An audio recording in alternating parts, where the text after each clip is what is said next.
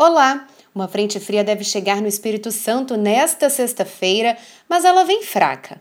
O sol ainda aparece, mas algumas nuvens já se formam e a umidade aumenta.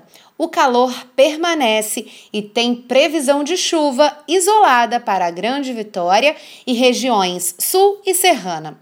No norte, o sol ainda brilha forte e não chove. Quer saber mais detalhes sobre o tempo aqui no Espírito Santo? É só acompanhar a programação da TV Vitória. Até amanhã.